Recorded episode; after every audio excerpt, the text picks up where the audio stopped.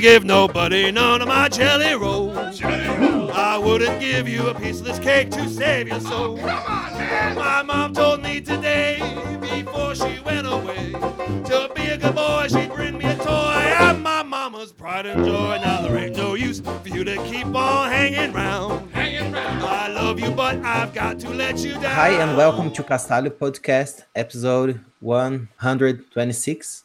I'm Eliezer Rezende, talking uh, from Pouso Alegre, Minas Gerais. Hi, and I'm Bruno Rocha speaking from Guarulhos. And first, I have to say Happy New Year, everyone, because actually, this is my first episode this year.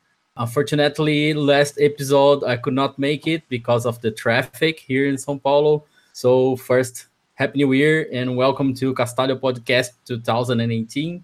And that's it. All right. So, our guest for today's episode is a passionate self taught team lead and software developer, cyclist that loves uh, speed. Uh, he is director of engineering at LendingFront and PyCon uh, Colombia chief organizer. Our guest today is John Roa, and we are going to be talking about PyCon Colombia, which is going to happen in Medellin, Colombia through February 9, 10, and 11, 2018. So, John, welcome to Castalio Podcast. Please introduce yourself to our audience. Thank you so much, Ezequiel and Bruno. Uh, um, I'm very happy to be here on the program. Um, yes, uh, as you mentioned, I'm director of engineering at LendingFront, uh, which is a startup uh, in, in, that is in fintech, and I'm also chief organizer of the event uh, PyCon Colombia. We are very happy because in a couple of weeks we are going to have our second uh, PyCon, and we are very looking forward to the event. And that's that's very much. Very nice. Yeah. So in Castalio podcast, we try to mix some of personal stuff because we like to know people, and also we like to talk about the technologies, of course. But we are going to start uh, with more personal stuff uh, a little bit. Uh, after, if we had time, I would like to know about a little bit more your cycling passion if you are a professional cyclist or not because i also like bicycles. But uh, let's get started with how did you started in programming world? Okay um, well i started when i was around 13 or 14 years old. So it was quite a while. And um, i started as a gamer. I just very passionate uh, with games. And turns out that i didn't have enough money to pay for the for the regular price for the games. So by then, in, in, that time, I was very interested about getting the game, but there were there were some programs that were called the cracks, which they fool they would fool the, the game to think that they were original, right? So I didn't build any of them, but I, I learned to use them, and I was very interested about that. Like, how, how is this thing working? I mean, what is a game? And turns out that that it was a program and so when I, everything the, the curiosity the curiosity started there. And then i was learning more about games and then i got very interested in flash which was an animation program a lot of time ago was owned by macromedia company i guess. And i started to play a little bit with that. And turns out that inside it was a language called ActionScript so and i started to play with it and i got hooked. And that's how I started. So since then, I'm the happiest person in the world. that's a good history. Um, but you started doing and programming some games. And how did you know about Python? How did you discover about Python? How did you start programming Python? Do you work with Python today? Yes, I, I do work with with Python and, and also with JavaScript. Um, I I knew about Python in 2007 and I was already working as a junior developer in, in Java, right? And th- there was a new project in the company, and there was nobody uh, with that experience. Neither did I, but I said, why not? Let, us give it a shot and see how it goes. And then, well, I mean, I, I knew Python and I never came back. And so yeah, the project started, and it was very challenging because I had to spend most of my uh, weekends learning Python and try to catch up with, with, the language and the platform. So so it was very nice, a, a, a very nice challenge trying to to learn Python very fast. Fortunately, it's, it's a very nice language to learn. So yeah, since then, we looked for projects uh, with Python, and fortunately, there are a lot of them. So yeah. Yeah, nice. Yeah. So, uh, how how many years are you working with Python and involved with community? Well, um, with Python, it was since 2008, I think, or seven. It, it was um, it was a two years project. Then I I started to play with other languages like PHP and well other other other uh, even C sharp and that that that's it. And then yeah. I, I came back to to Python uh, in 2012 and there I started using Django and well other technologies. And the community side it started I think around 2014 2015 uh, when I was in Medellin. Um, in Bogota, the community was very strong around Django, but in Medellin there was a, there was a community. There was few um, events, but but I, I thought there was there was a lot, and, imagine could provide a lot of, of events, and a lot there were a lot of interested people. So I contacted the organizer, and we we we found that we got common interest and we started to work on, on, on yeah, the so, community. Nice. So I I imagine that that's how you come to the point of organizing a PyCon in your country. Yeah. Yes. Yes. The the PyCon it was. I mean, I, I was very uh, interested about how the top developed countries were were the referent for such events like US or UK or Germany or among others and uh, in, and in Colombia there was already the third uh, JSConf. So we were talking with with other uh, people of the community, and we said, "Hey, what, what is what it really what it, what it takes to to do the, our first event?" And or started with you know just thinking about it, a couple of beers, but then then it turns out in in a in a real event, and we organized, and it was it was fun. So yeah, that, that was the beginning. No, I was just saying before we we jump to the next question that there's a funny thing here on the chat.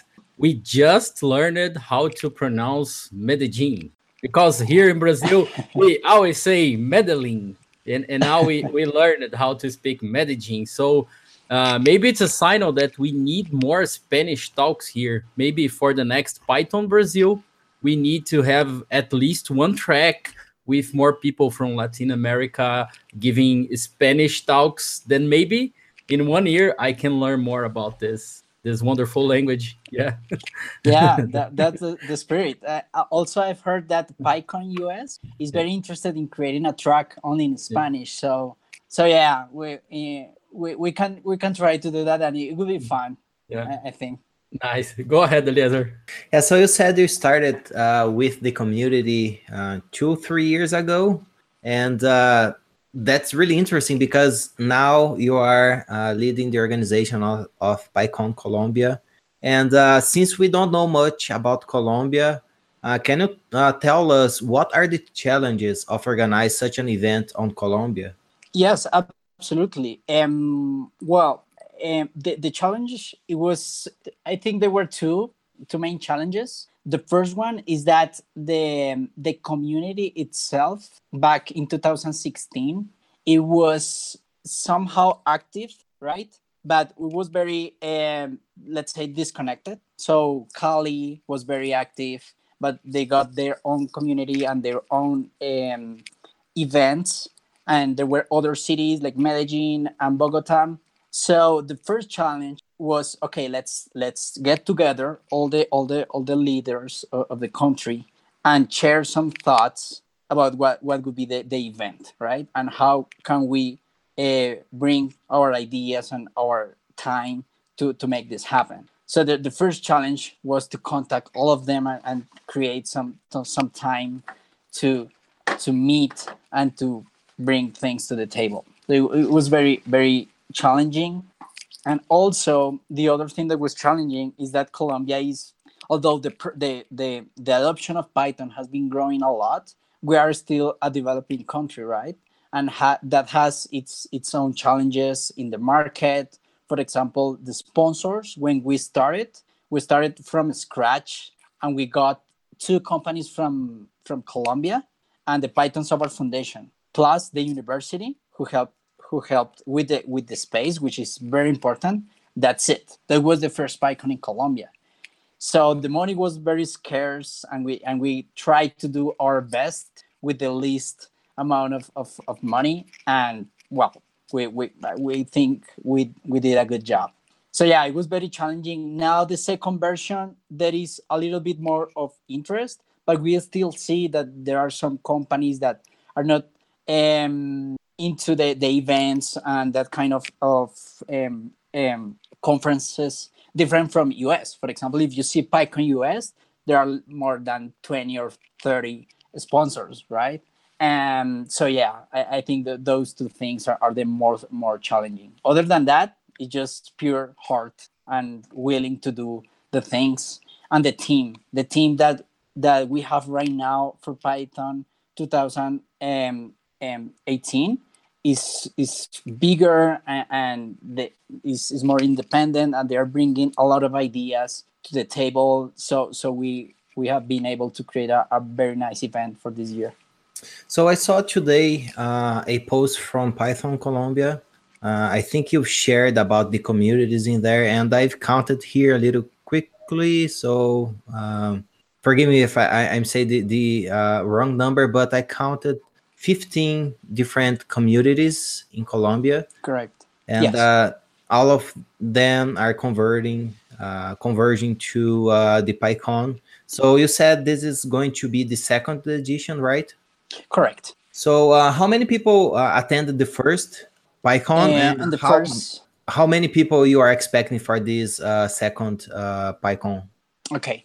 the first one, we, we were 209 um, attendees. It, it, was among sponsors, uh, uh, tickets sold, partners, speakers, and workshoppers, among others. And this year we are we are hoping to, to have between 350, uh, I hope more, maybe 400.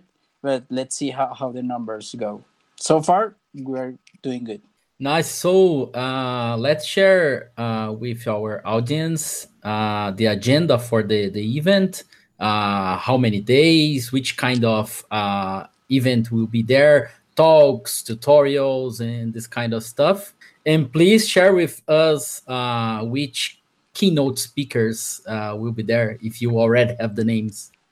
Yeah, yeah, absolutely. Um, well, in general, the event Eh, of this eh, for this year it would be three three days with the first two days would be fully focused on keynotes and uh, speakers and the last day that would be on on on sunday it would be a workshops and also keynote. And we're very happy that the pycon is very um, interested in getting the most quantity and quality and qualified speakers possible. So for this year, we, we got 30 speakers and also we have uh, 18 um, tutorials, well, uh, uh, workshops, right? And we, we have a seven keynote. So we, we think that the, the all, all the um, keynotes and speakers, they are very talented and we are very happy and so lucky to have them uh, at the event in Medellin so so yeah that's that's the general uh, schedule of the of the event let me talk a little let me talk a little bit more about the keynotes well first of all we are going to we are, we are going to come with naomi ceder which is the chair the chair of the python software foundation. When i just an, an anecdote i went to pycon us last year and i talked to her directly i mean in person. When, when she said yeah that sounds like fun going to colombia I was in heaven. I mean, I, I couldn't believe the the the chief uh, of of the organization of the Python organization was, was willing to go to Colombia, and then we keep talking, and she finally confirmed. But I mean, I was so overwhelmed and so happy to have her here. So yeah, we are doing our best to to show her that in Colombia there is talent and there is a lot of things to do. Um, other keynotes that, that are going to come here, Lorena Mesa, she's one of the directors uh, also part of the Python Software Foundation. She's a data scientist and she's also software engineer. So she's she's a very nice person. We have we have I have been able to share with her via email and and yeah, we're very happy that part of the of the core group of the Python Software Foundation is going to hear. I'm pretty sure we are going to learn a lot, and with that, we would improve the Colombian community. And um, also, is going to come here and um, Audrey Roy uh, Greenfeld and Danny. You know, they, they wrote the book uh, Two Scoops of Django. They are in this moment, they are in this version 1.11. And I mean, for all the web developers in Python, that is like the Bible to create uh, Django apps. So so we are we are very lucky to, to have them here as well. And we are also um, counting with uh, Christine Doig uh, Cardet. She she's a data scientist. She's the um, she was a product manager at Anaconda. So for for all the all the all the people that is very interested into the data science, she, we we are very happy to to have her here as well. Um, and also we have two two more keynotes. We have uh, Deborah Hanus. She's the she's machine learning researcher and entrepreneur uh, from Harvard and MIT. Mm, and, and she she when I, I when I she was sharing this information with the with the uh, machine learning groups and leaders in, in Colombia, they were very happy. They, they were very interested. So yeah, we're really looking forward for, for her visit. And finally, we, we were able to invite um, Satya Mallick, he he's um, an expert in computer vision and also machine learning. He is the creator of the of the blog Learn OpenCV. So he's going to come here to Colombia and share with all of us the uh, about the, the CV library. So so yeah, that, that's that's the yeah. main presentation of the of the conference. So that's yeah, we're, a, we're very happy. That's a very nice list of keynotes. Yeah, I, I would like to to go there if I can yeah because absolutely it's, it, it's very nice. I, would like to see all these people speaking. And also naomi has been uh, interviewed by us here on the podcast in the past. We, we did a quick interview with her and i hope we can do a complete interview in the future. And also other names you you mentioned we are we will for sure invite for no, uh, another episode. All good people. And i'll try to get there really yeah, absolutely. If um, I can send you an email uh, connecting you guys, and I'm pretty sure they will be very happy to nice. to be part of Castalio. Yeah, that's great.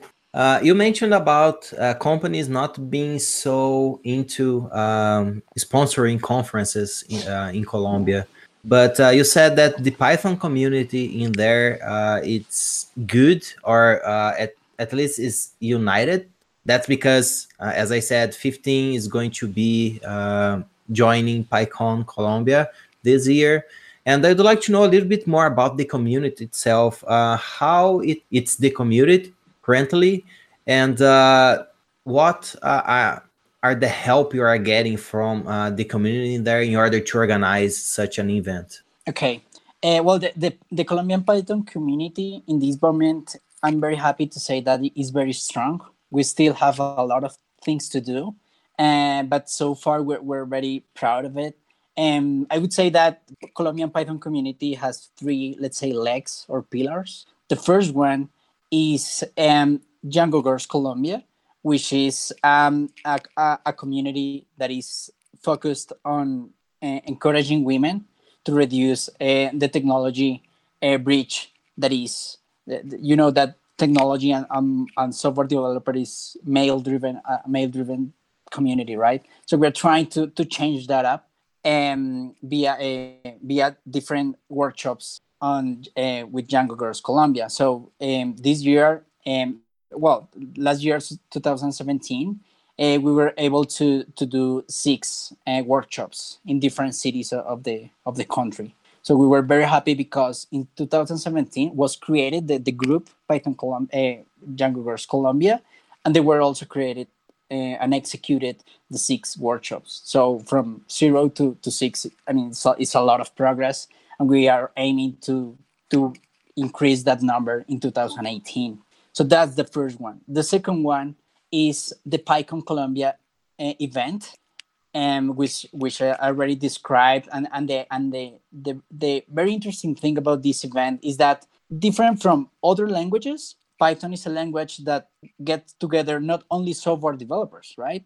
They get um, computer scientists, but also mathematicians, statisticians, uh, people that study studied uh, other fields like astrophysics, astrophysics, among others. So so it's so nice when you go to to PyCon Colombia and you meet with other people. You know you know familiar faces, but also you meet people with such different backgrounds that it, that is very interesting to hear from them their experiences with with the community and with the with the tools so that, that's our second pillar in in the Py, python colombian community and the last one but not but not the least important is eh, are the meetups itself and the different countries are the different cities are, are autonomous in organizing their own meetups um, and for example medellin is is the is the um, city that that uh, has the, the biggest community that uh,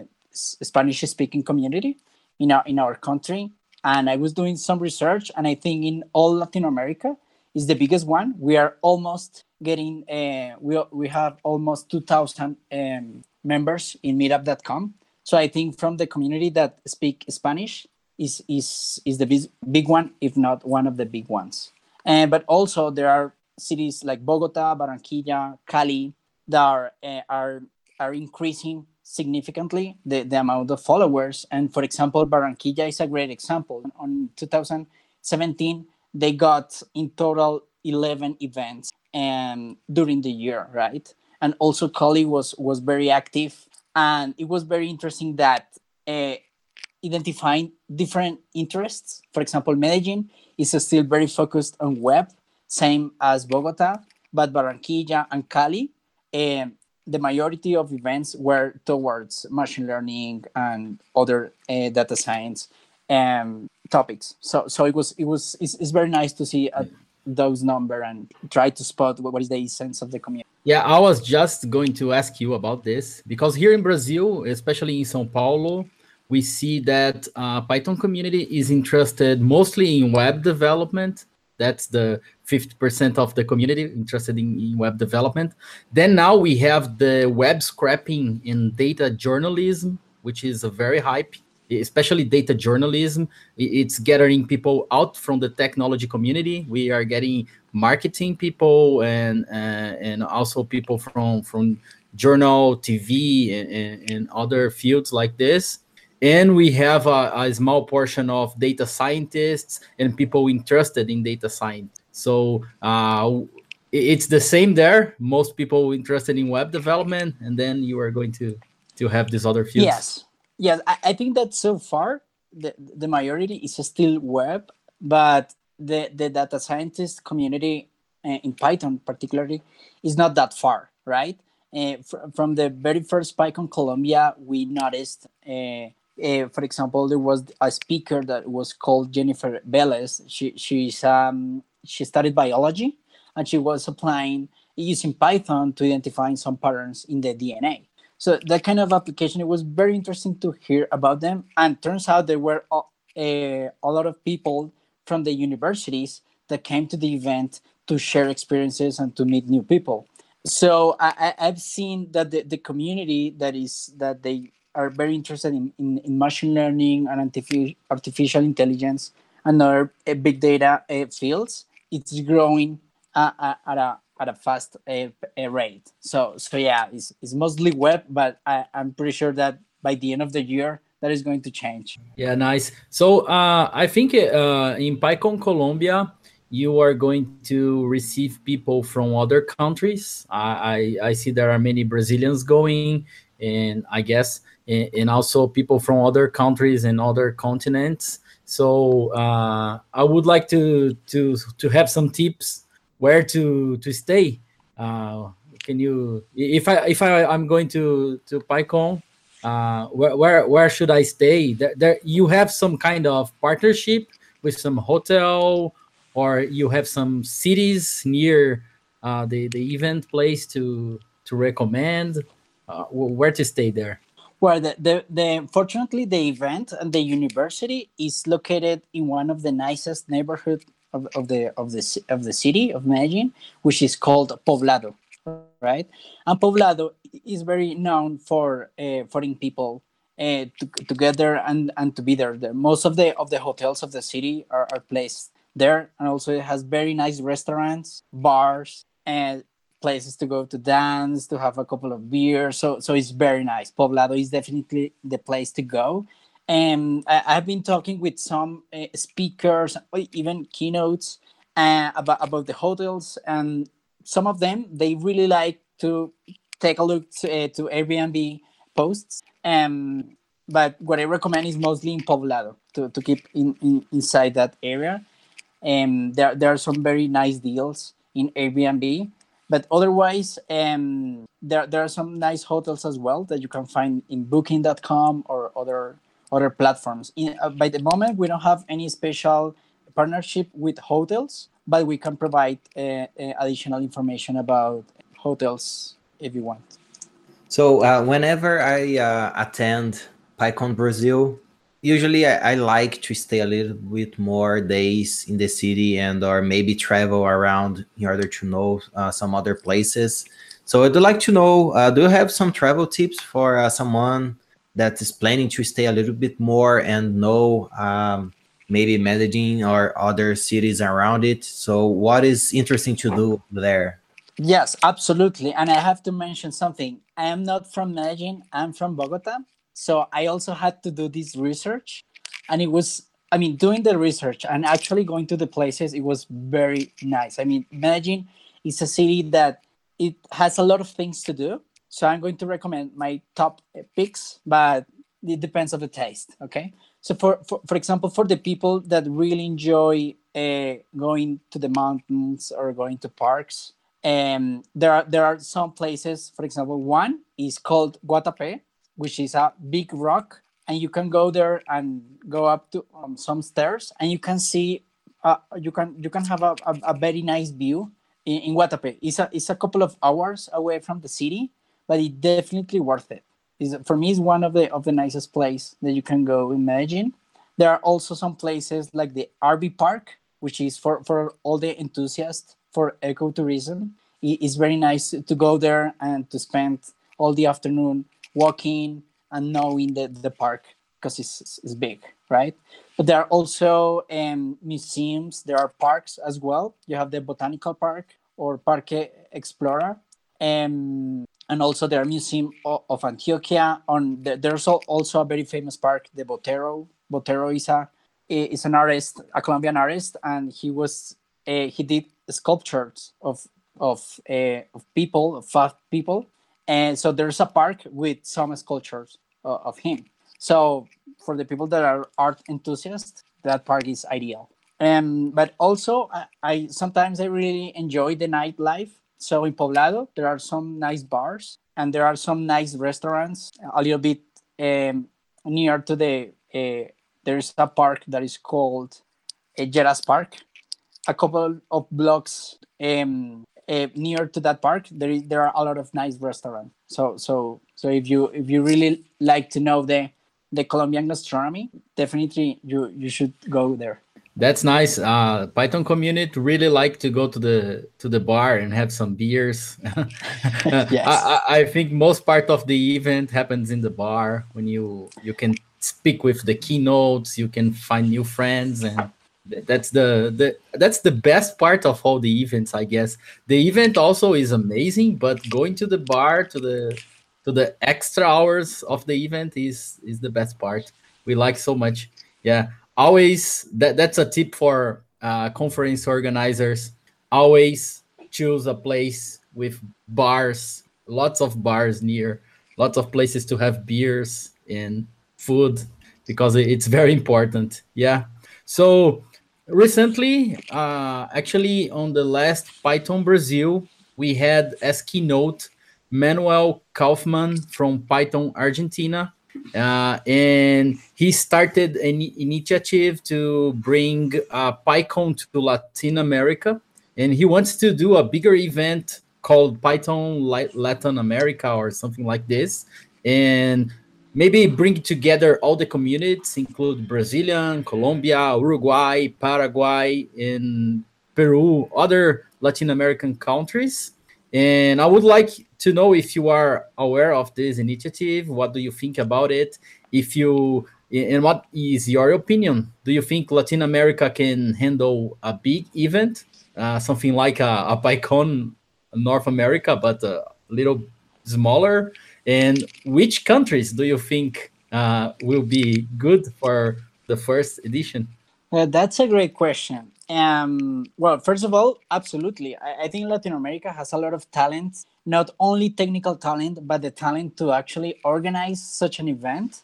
So yeah, I, am quite confident that w- we could handle that. Um, I've been able to to join the first call of Python Latam, and we discussed a little bit of what was the approach uh, to do this event. Uh, and, and I saw that were there were two different points that both are, are has their own valid point, and one of them is we're going to do an event to make it bigger and stronger.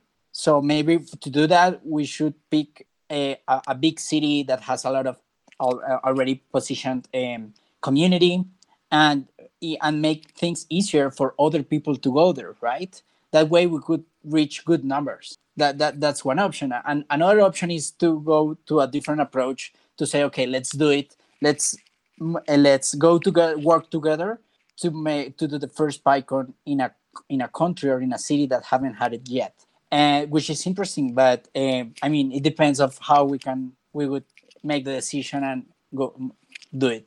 But but in, in general terms, I, I, am very very uh, curious and at the same time uh, excited to to to to see that event actually moving forward and and happening. So so yeah, if that is going to happen, and uh, I would be very happy to be part of the of the group that organized the Python Latam. So the final question was, which uh, countries do you think are good mm. to uh, the first edition of the event? Well, that's a great question. Mm, I would say my first thought is Brazil, right? And why? Because you guys have, have a huge community. I mean, the the, the Python uh, Brazil, uh, for example, in Sao Paulo, uh, it's, it's huge. And I think there is a lot of potential to, to start. And I think the challenge is that since Brazil is that big, for example, the, the transportation cost from people for people in Colombia or in in, in Peru, Ecuador, it's it's a little bit higher. Is, is, is high. So so there's a challenge. I would say it's a, an opportunity. Maybe we, we have to sit with some airlines and do something, build something in Python for them. I don't know. And so my first thought would be would be Brazil, also Argentina. I think that their community is, is very strong. It's it's very big as well. And um, yeah, I, I would say also Colombia. I think we're doing a good job. And but yeah, I think it's important to think about the the logistics for the other the people from other countries so yeah that, that would be my nominee. Yeah that's not a fair question by the way but uh, yeah. That's rough. I like what you said. Yeah i think uh, that will be very great in terms of um, i mean for the community itself because uh, we see that um, not only brazil argentina colombia so we have also other communities around latin america. And i think if we can get uh, an event that big that will make uh, better for all of the communities. So yeah, I, am looking forward it too. All right, so um, we talked a lot uh, about Python. We talked a lot about uh, PyCon Colombia, which will be an amazing event. So if you can go there, don't lose the opportunity. But uh, we would like to know a little bit more about yourself, John. So we are going to ask you about your top five. Uh, I don't know if you're ready, but uh, we are going to start with music. So it could be bands, artists. So uh, we also have a playlist on Spotify. So whenever uh, our guests um, shares a specific music, we are going to add. So if you have the one music that you want to go into our playlist, uh, tell us and we'll make it uh, into there. But uh, please share your tastes about music. Okay, uh, uh, that's a great question. I am. I really like to mix things up. So so that would be that would be the main structure of the of the top five. Mm, I think that my, my favorite from all of them is the Beatles. Is the music I I grew with and that those those guys helped me understand English and try to talk a little bit. And I was very influenced influenced by my father uh, when, for that music. So my top my top one is the Beatles. Might sound cliche, but that's the music I, I grew with.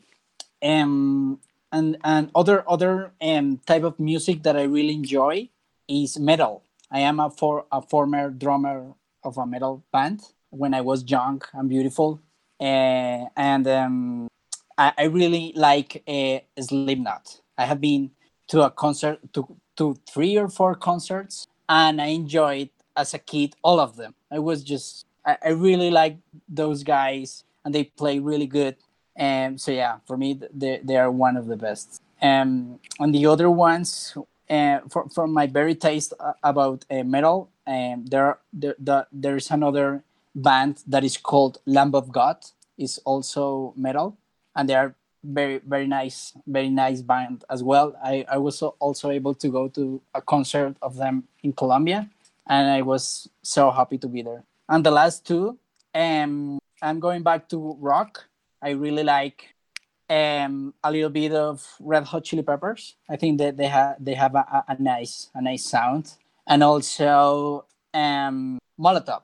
Molotov is a is a Mexican band, and their style they they they go a little bit against the, the rules and everything. So so their lyrics are sometimes they're very into politics, and I love that. And um, so yeah, Nice. Yeah, I- am very interested in Latin American music. I love a band called Calle 13, Calle 13. I don't know how to pronounce that.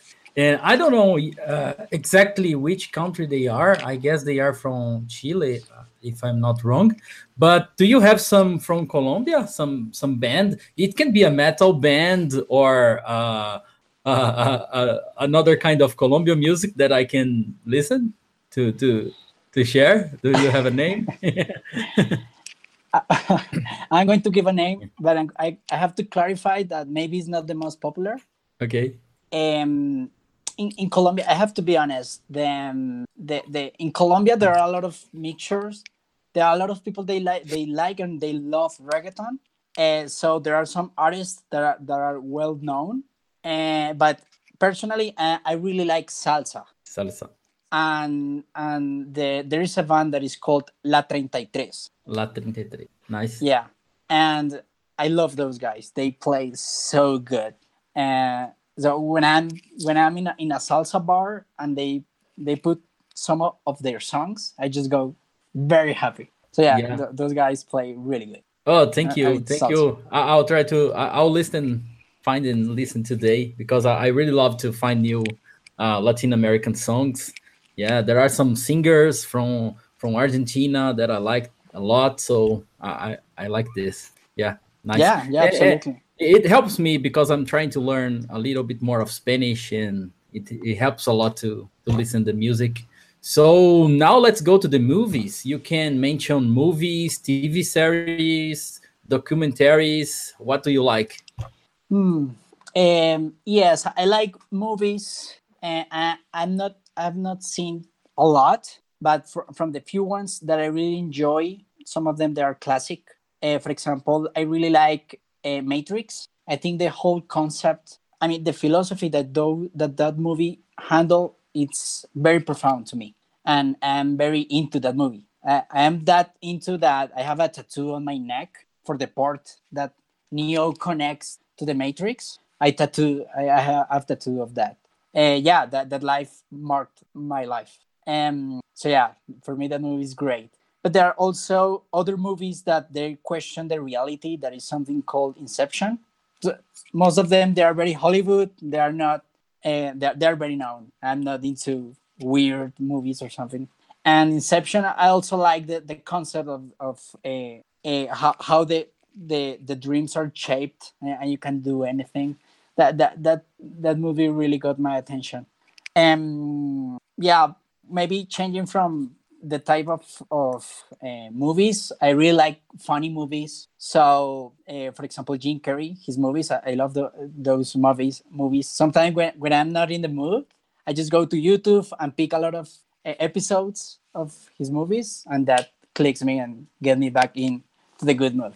So that that guy for me is is very funny. Uh, and a specific movie from him that there is a call that is lawyer lawyer. He's very old, uh, and it was that he was very uh, he was a, a, lawyer, but he also used to not to say the truth. So he got in, in very funny situation because of that. Um, that that I think. Oh, I also liked uh, this movie Avatar. The the blue guy and they were not from Earth. They were from other planet. For me, there was like the representation of the colonialism when the when the European came to Latin America uh, and meet the the the people that was living here and there was a lot of people killed and everything. For me, that was the perfect description of of, of what was the what happened, right? But the difference is that in Avatar, the people in the in, from the other uh, planet they won the war. So that made me thought about what would have happened if that didn't uh, back then. That w- that story would be different, but it was just a thought. So, but yeah, I really like the effects and all the history of the movie. Um, the count in this moment is four, right? I, am missing a fifth. Um, fifth is, is a lot of movies for me. You can mention um, TV shows, TV series, documentaries, anything you watch on the TV. Also, video games. Okay. If you like video games, you can put there because some video games today looks like movies. So that okay. that goes in the same category. Yes. Well, I have a TV series and a game. Um, TV series, I really like uh, The Big Bang Theory. Those nerdy guys is just hilarious how they meet Penny, and I mean it's it's very it's a lot of fun, and Sheldon is, so fun.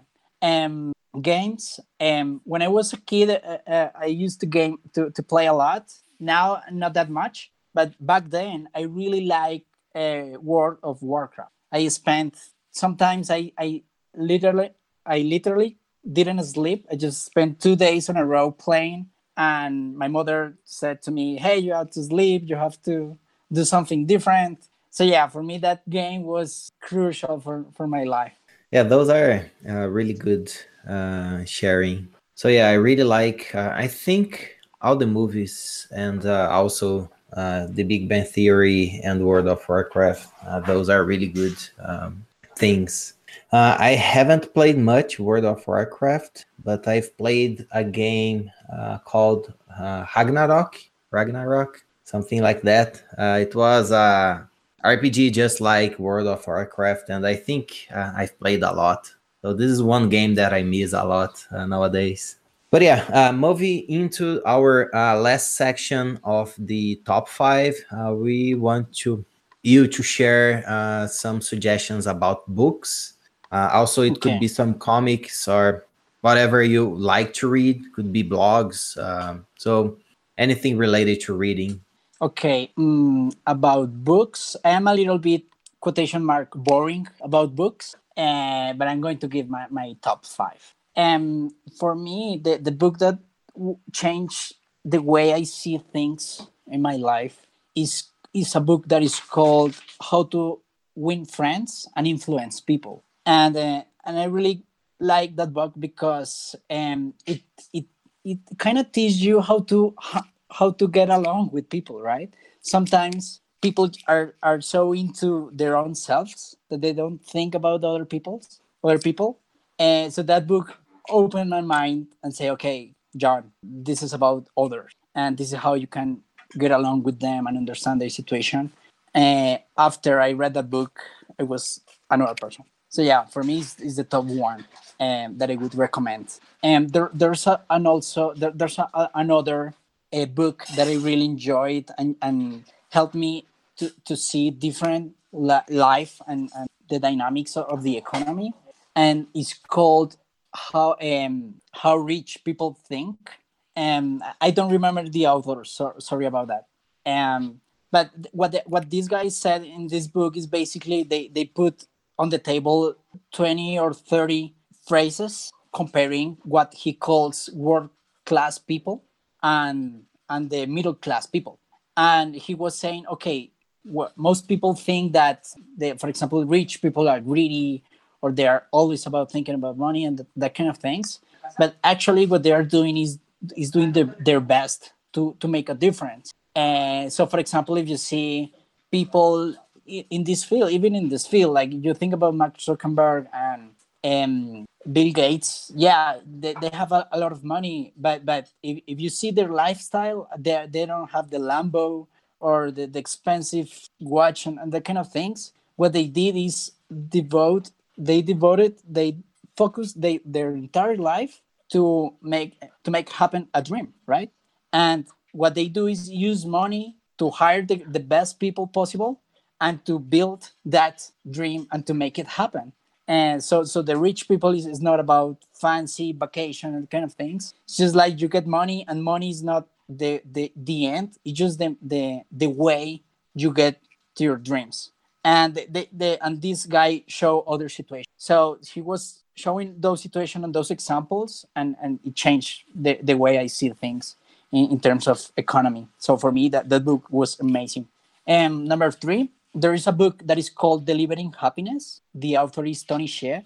He's the CEO of, of um, this company called Zappos. And, and he was mentioning that how, how with through company culture, he was able to create one of the most uh, culture focused company in the world and how they deliver great value to the to the clients and to, to, to the customers and so that that guy show all the process shows all the process of how did implemented the culture in, in, in Zappos.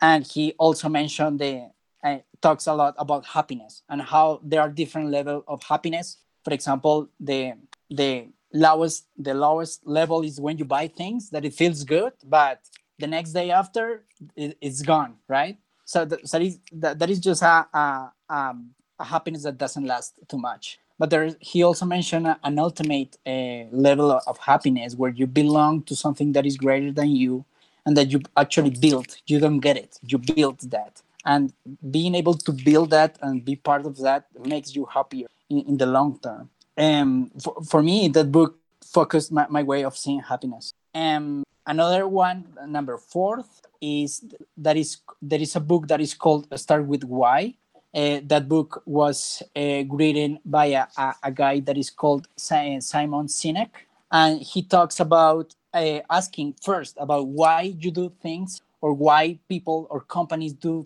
things actually help you to get things done better. And for me, that book is like when you have a different, a difficult situation, you want to make a decision, or you want to build your own company. First, ask yourself why. Why are you doing this for?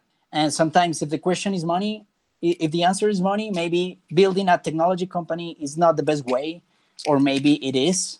And but maybe you are going to give up because you are thinking about money. You are not thinking about delivering a service or a good product. You're just thinking about money. So if you win the lottery, maybe you leave the company, or you want to sell the company as quick as you want. And so that that, that book helped me a lot. Like when I want to do something else, learn a new language, or work for a company, I, I always try to say to ask why, why, why I want to do that. That's why that book was very important. And the last one um, that I would recommend, there is a book that is called The 10x Rule. It was written by a guy called I don't remember the, the name. Sorry about that.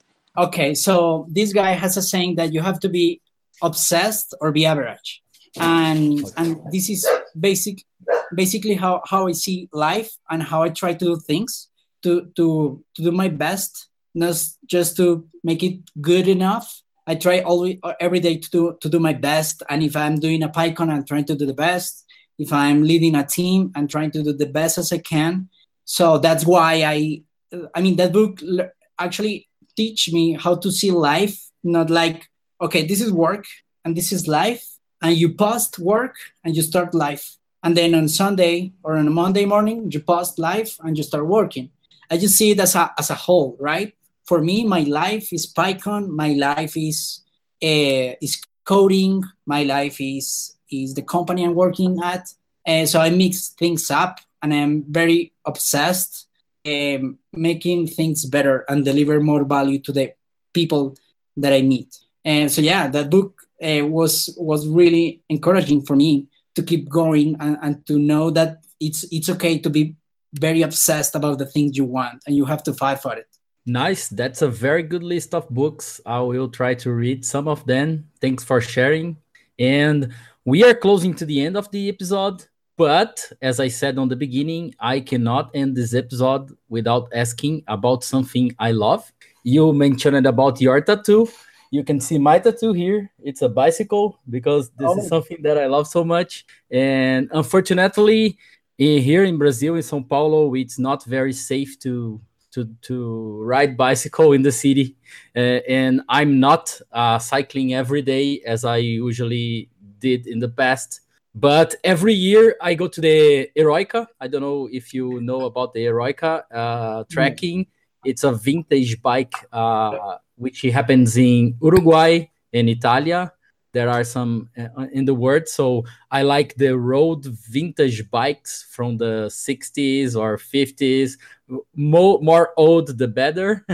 and I just want to know uh, how are you cycling? Do you like which kind of bicycle? Road bike, mountain bike? What are you doing on bicycle? Are you a pro or just a? Uh, no, do, do, just uh, and I want to be. um, yeah, I, in this moment, I, I ride a um, road bicycle, and I usually go four times a day uh, to the gym. So I use my bicycle to go there and then to go back. It's just 10 or 15 minutes away from here. And but on weekends, I go um, out of the city. There are some places near Bogota and that you can ride and, and it's and it's very good. And if you go very early, it's very cold, so so it's nice. Is it safe to ride bicycles in the city there? Um, there are some neighborhoods that is better not to do it, but there are some others that is just fine. But you have to be careful and to see see the, the hour. It's different. Maybe very late at night. Maybe it's not a good idea. Okay. Yeah, I hope to go someday to cycling on Colombia. I used to go to Uruguay because Uruguay is very safe. Uh, all the country is safe to to ride bicycles or to walk on, on, yeah. on, the beaches or on the cities. And I would love to know more places where I can go with my bicycle and, and don't be afraid of cars and buses and trucks. it, it's yeah. something I would like to do. Okay, very nice. So first, I would like to thank you so much for being here with us today. Uh, it was very good, a very good conversation about Python, PyCon. I I loved all that you you talk about the community. I would like to go to PyCon. If I cannot go this year, I will try to go in another meetup or event uh, if I can. And so, thank you so much. And I will give you a space here for you to give your final message for our listeners. Say what you want, and you can talk about uh, projects, say a, a, final message to to the community, or even sell something if you are if you have something to sell. It's your time. okay, yeah. Um, well, I would like to to thank you guys for for your, your invite and letting me here in in your program. I'm very happy to to be here, and I would like to extend my invitation to the PyCon Colombia 2018. Uh, the team has been working very hard to make this happen. And we are also very proud of the keynote, the speakers, the workshops and that are going to be there. So it's, it's definitely a good moment to get and to learn some Python, also to know the city, which is great. The, the weather is amazing. So yeah, you're very invited to go. And if you have any question, any suggestion for the PyCon, you, you, can send me an email to john at pycon.com. All right. So um, thank you, John. I would like to also thank all of our listeners and uh, everyone that has participated here with us uh, on the live chat. So it was a pleasure to have you in the show and everyone that has followed us on this uh, live recording here. So for who is uh, listening us on the podcast later on, also, thank you very much. Uh, don't forget to follow us on our socials. We have Twitter, we have Facebook. Also, don't forget to subscribe on our uh, YouTube channel so you can follow the other uh, live recordings and also send your questions on the live chat. So, again, thank you very much, John.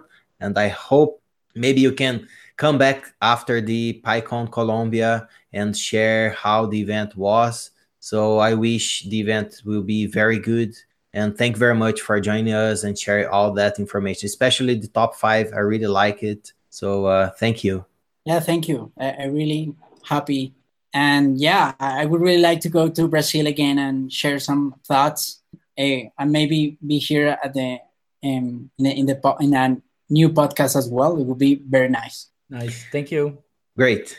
Thank you, everybody. Uh, until the next episode. Bye bye. Bye. I know you want it, but you can't have it, cause I ain't gonna give you none. Come on!